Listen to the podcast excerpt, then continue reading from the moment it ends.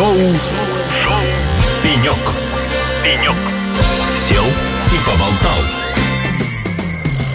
Ну что же, друзья, на радио «Эхо Лосей» шоу «Пенек». Э, я его ведущий Алексей Рудым. Мы сегодня вещаем с Ципра. Первый день Ципра сегодня на Нижегородской ярмарке э, самого крупного IT-форума, мне кажется, на сегодняшний день э, в России, самого активного уж точно. И здесь у нас на пеньке расположился директор по информационным технологиям госкорпорации «Росатом». Евгений, добрый день. Добрый день. Евгений, скажите, пожалуйста, как вам Ципр? Что вы для себя нашли здесь в первый Мне день? Мне кажется, это самый большой цифр в истории. Во всяком случае, мое впечатление, потому что я несколько лет не был. И мне кажется, он гораздо грандиознее, чем те цифры, с которых все начиналось. Это можно, например, э, судить по, об этом по наличию свободных мест в гостинице Нижнего Новгорода. И и, это, и на самолетах. И на самолетах тоже, да, и даже на поездах. И в этом плане мне кажется, это точно символизирует огромный интерес, который сейчас есть не только к тематике как таковой, а, связанной с IT, связанной с цифровыми технологиями, а это прям такая история странового движения, интереса к эффективности и производительности труда вообще в отраслях народного хозяйства. И то, что этот форум такая, такое сочетание э, IT и производственной деятельности, мне кажется, это очень большое достижение и цифра как такового, и нашей страны в целом, и Нижегородской области в частности. Ну а так, как это помните, масштабно, грандиозно. Ну, а вам не кажется, вот, эм, точнее не так давайте, это э, не особенность ли это России? Вот э, государство непосредственный участник вот этого процесса, да, то есть непосредственный участник вот этого процесса цифровизации. Во всем мире это как-то вроде снизу идет, да, то есть так, э, сначала идет цифра, а потом уже государство пользуется результатами этого труда. А здесь у нас в стране все-таки государство пытается быть вот э, активным участником, проводником. Это больше плюс или минус? Мне кажется, вы сейчас э, сделали классический такой вброс с точки зрения того, что во, все, во всех государствах это не так, а у нас так. Мне кажется, что мы просто не все знаем и не всегда изучаем глубины технологий, которые производят. Самый известный пример это, конечно, Маск. Случайно э, талантливый парень проходил мимо полигона самого большого в Америке, и ему говорят, да, давай ты ракету оттуда запустишь. И это прям, он говорит, а давайте. И тут вот родилось вот это все, что вокруг него происходит. Ну, просто бывают талантливые люди, я согласен. Мне вот, к сожалению, до них далеко. Но если мы всерьез посмотрим на историю развития крупных э, вендоров э, промышленного программного обеспечения, то мы поймем, что, например, Dassault э, развивал это не только там, крупнейший судостроитель Франции, но и самый большой разработчик э, систем управления жизненным циклом сложных промышленных объектов. Что Siemens э, всем известный, он известен не только в области систем управления жизненным циклом, в приборостроении машиностроении, а прежде всего там, ведущий производитель систем автоматизированного управления техпроцессами в мире. И таких примеров можно найти много. Суперкомпьютерная, например, тема, математическое моделирование вообще в целом. Это либо научные проекты, европейские, американские, либо э, это представители э, военно-промышленного комплекса разных стран, которые, вокруг которых формируется не только такой крупный рынок потребителя, но и Э, компетенции, которые связаны с созданием систем, с построением этих систем. Ну, тогда давайте вернемся к непосредственно к Росатому, да. То есть Росатом э, в, в глазах обывателя э, это действительно такая, ну, такая промышленная, производственная там компания, которая, в общем, занималась и сосредоточена на том, чтобы делать объектные ядерной энергетики. И вдруг э, Росатом начинает появляться везде, на каждом мероприятии. Вот я не знаю мероприятия, честно говоря, на котором бы э, цифровом мероприятии, связанном с цифровой э, экономикой, какой-нибудь там цифровой, цифровым развитием, да, цифровым перспективами, где бы не появился Росатом в том или ином виде. То есть, как бы э, представители Росатома активные участники дискуссий, активные участники э, всех форумов. Почему? Что сегодня вдруг изменилось, да? Почему вдруг Росатом решил зайти на это поле? Ну, знаете, у меня тоже есть на эту тему любимая моя история, когда мне представители одних крупнейших IT-компаний в России говорят, ну что, смотри, соды-то у нас раньше появились, а я, например, писал в предыдущем месте работы историю информационных технологий одной из дочек Росатома. Я вам хочу сказать, что началось она в конце 50-х годов, поэтому когда мы говорим, что в целом в повестке этого нет Росатома. Наверное, пиара определенного не было этой составляющей. И в, но в последнее время мы понимаем, что государство уделяет огромное внимание. Мы как государственная корпорация не можем не реагировать на эти вызовы. Более того, мы должны брать на себя ответственность за развитие комплекса технологий. К предыдущему вопросу возвращаясь, угу. мы искренне верим в то, что только в партнерстве крупных промышленных компаний и э, рынка информационных технологий мы можем сложить вот те решения, которые охватят э, комплексное проблему управления жизненным циклом сложных объектов.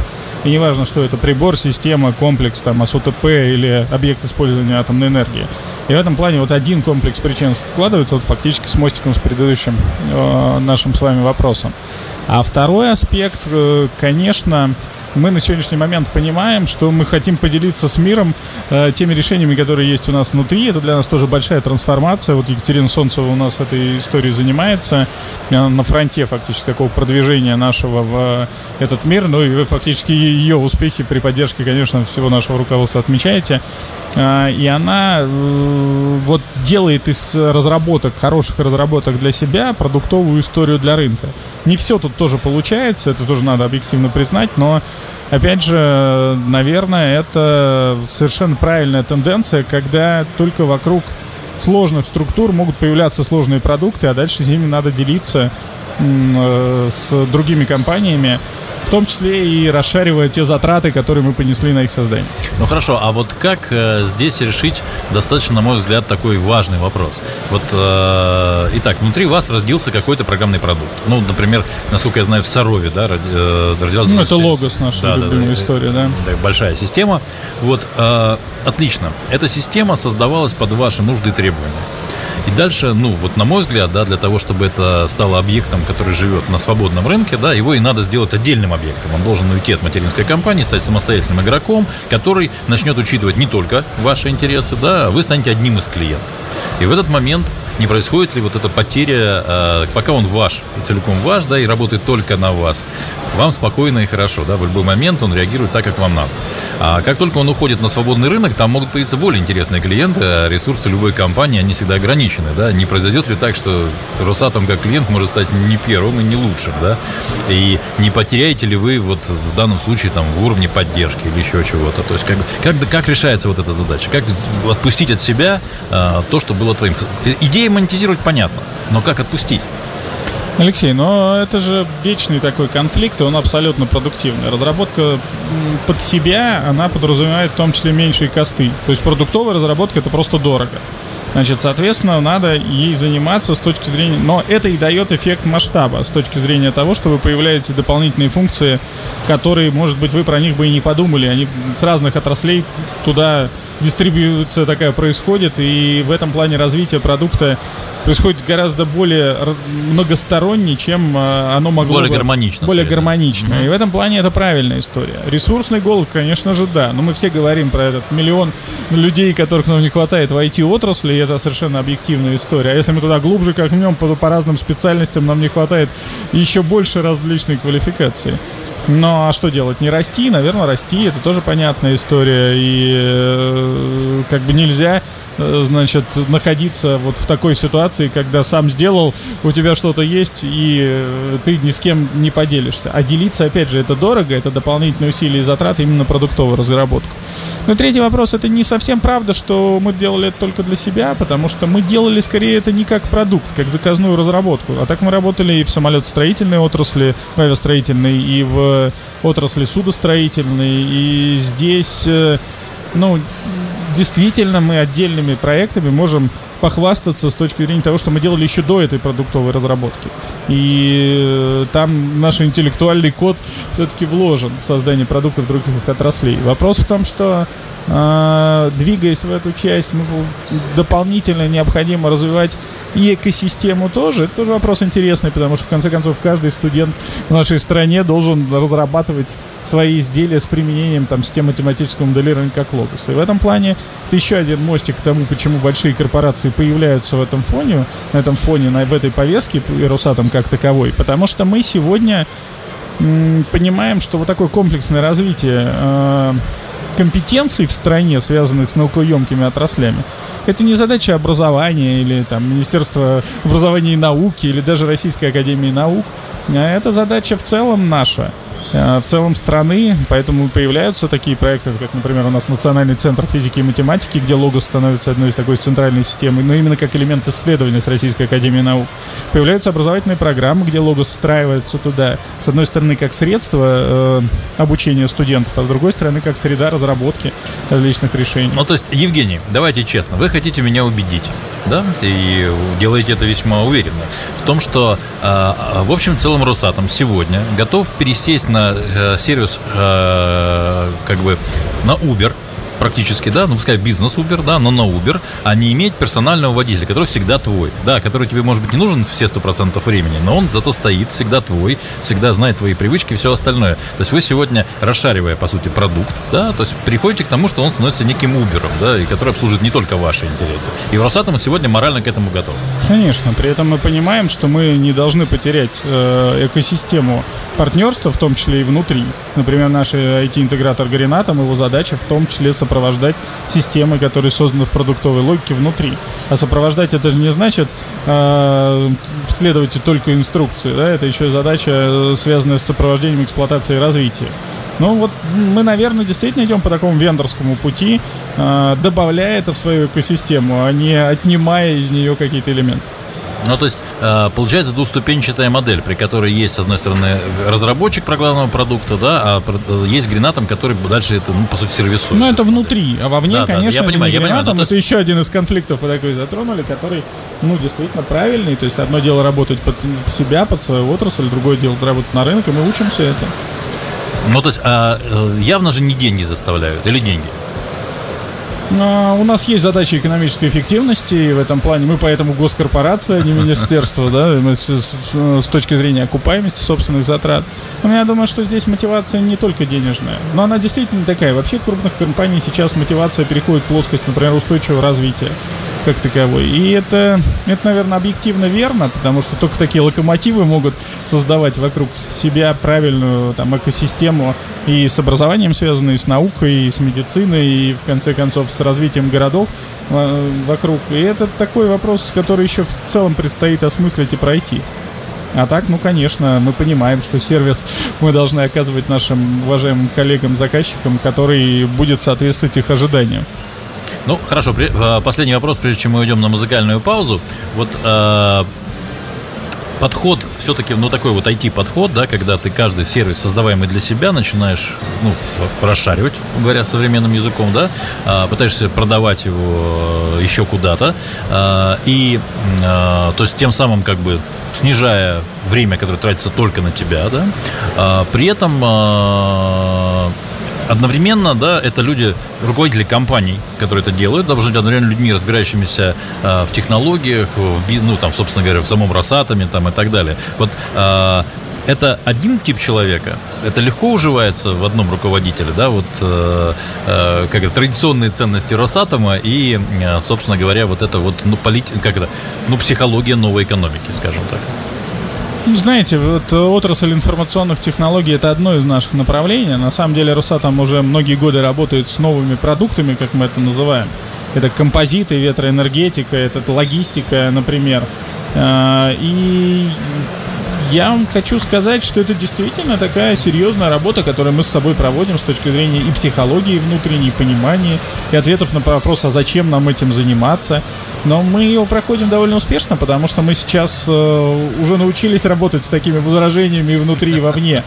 И мне кажется, это правильно. Мне вообще учили э, концепцию комплементарности продуктов. То есть вот если продукт комплементарен основному бизнесу и компетенции, им можно заниматься. А вот сковородки мы точно никогда производить не будем. Поэтому от высокой... Почему? Маленькая сковородка с маленьким реактором. О, это интересная тема. Ее можно прообсуждать, но она была в 90-е годы, мы ее прошли.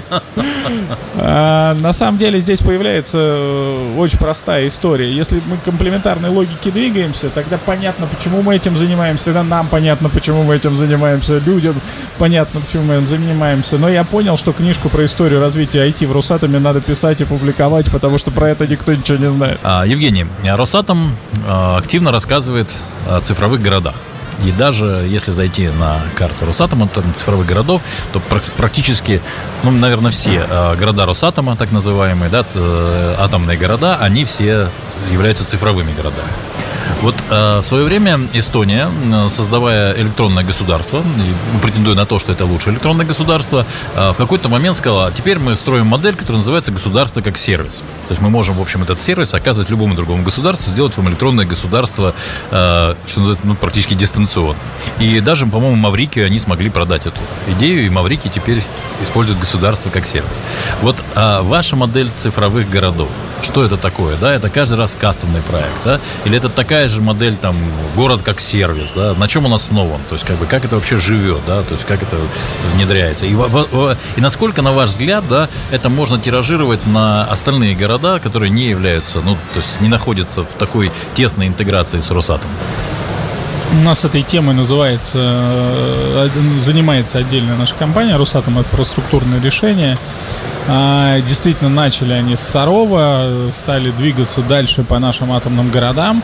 А, они стали охватывать те сервисы, которые нужны в обычном народонаселении, обычному человеку. Мы, может быть, в чем-то избалованные где-то сервисами там гос- и мосуслуг иногда понимаем, что как все уже сделано, на самом деле это не так. Мы должны действительно приходить в местные сообщества, мы должны помогать э, развивать вот такие муниципальные и региональные услуги в этой части. И действительно у ребят уже есть успехи в трансляции своего опыта вовне. Это и Железноводск, это и работа с Сахалинской областью. Огромное спасибо губернатору и моему цифровому коллеге э, Славе Оленькову, который там вкладывает в эту историю свою душу, хотя он сейчас вице-губернатор, э, а не, а IT-директор, да, в этом плане. Это может быть тоже, кстати, очень интересный символ того, как работает эта часть.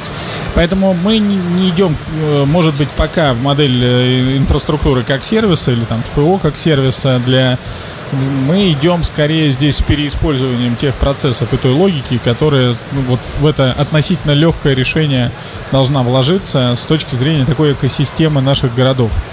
Поэтому вот, наверное, так. Хорошо, а если говорить про импортозамещение, да, то сегодня э, Росатом активно точно так же участвует э, в обсуждении, там, в движении в сторону импортозамещения.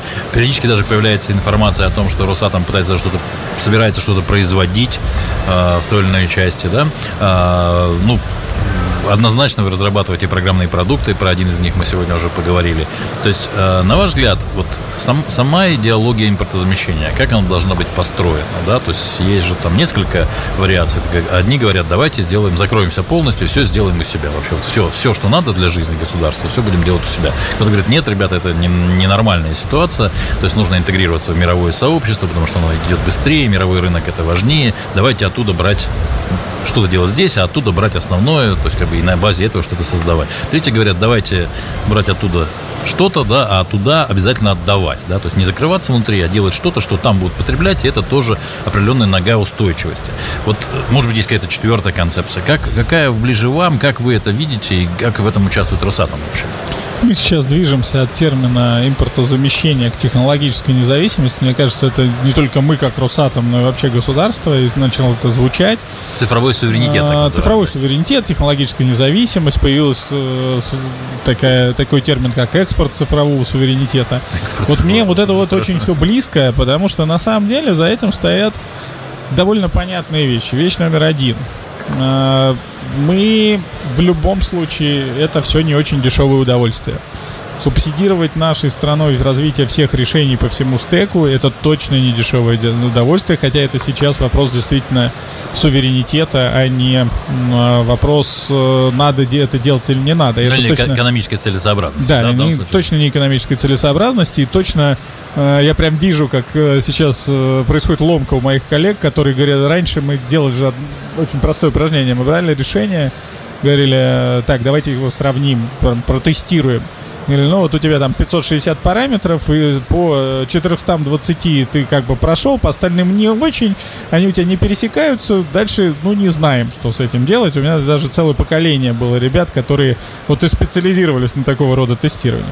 Вот сейчас мы так не можем, мы должны сказать, коллеги, да, есть российские э, технологии или открытые технологии, мы их используем, мы их вместе развиваем, обязательно произойдет консолидация рынка, и обязательно произойдет э, вопрос стоит перед этим всем простой вопрос, что надо продавать не только внутри страны, но и вовне. Опять же, возвращаясь к той теме, которую мы с вами обсуждали, с точки зрения шеринга затрат и вообще экономической эффективности этого процесса. Ну, а дальше вопрос партнерства. Он такой больше стратегический, то есть с кем мы взаимодействуем, как выглядит эти GitHub международный, то есть тот, или, или российский, да, это вот тема, это, которую Минцифра сейчас очень активно продвигает, это очень правильная тема, я считаю, но у нас нет другого пути, кроме того, как работать э, на зарубежные рынки. Ведь очень интересно для Росатома, мы, все, мы эту дискуссию проходили лет 15 назад. Должны мы вообще строить э, атомную станцию в Египте или в Турции? Да, должны. Почему? Да потому что иначе как бы мы тут столько не построим, мы можем потерять эту компетенцию как таковую. Мы вон с вами, если сейчас на Америку посмотрим, у них как бы... Они сейчас с нуля начинают возобновлять эту компетенцию. США 20 лет ничего не строили. Поколение сменилось, они уже там половина не помнят. Но это просто объективная реальность, а мир меняется, да, если там когда-то говорили про зеленую энергетику, то сейчас кто бы мог представить, там, не знаю, англичане угольную перестали закрывать, да? Поэтому нету здесь фундаментальных историй, здесь фундаментальная история одна.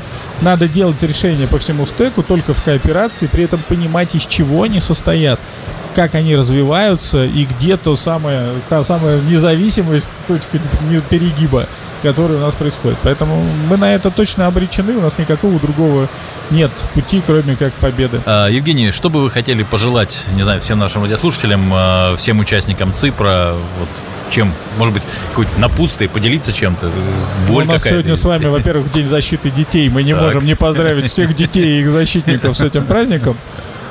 Во-вторых, мне кажется, что вот э, у меня в последнее время появляется любимая тема, связанная все-таки с образованием и с подготовкой. Мы должны уходить от этой истории, связанной с тем, что человек, закончивший шестимесячные курсы программирования, называется специалистом в области информационных технологий. Значит, нам надо обязательно возвращаться к истории системной подготовки в этой части и во взаимодействии э, вуза и там работодателя. Извините, хоть и там можно это назвать советской системой, можно баллонской, не знаю какой, да, не являюсь профессионалом в области системы образования, но точно понимаю, что человек, который закончил вуз, должен понимать, систем, обладать системным мышлением и системным взглядом на ту инфраструктуру, которая здесь происходит. Ну и в школе надо начать математику учить. Да, конечно, и в ВУЗе физику, физику. Не, не забывайте, как бы. Это вот нормальная история. И когда мне говорят, что она не пригодится, ну, наверное, вы не будете решать там дифференциальные уравнения. Хотя, как бы, те, кто занимается математическим моделированием, это тоже будет не вредно но как бы знание того, что они существуют, будет подталкивать вас к созданию значит, новых крупных систем.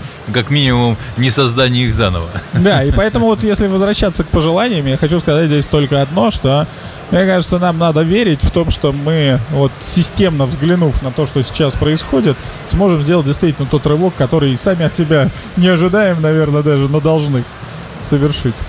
Ну что ж, друзья, у нас в гостях был Евгений Абакумов, директор по информационным технологиям госкорпорации «Росатом». Евгений, спасибо за интересную беседу. Спасибо. А, надеюсь, не последнюю. Надеюсь, мы поговорим еще Надеюсь, и посмотрим. позовете еще раз. С удовольствием.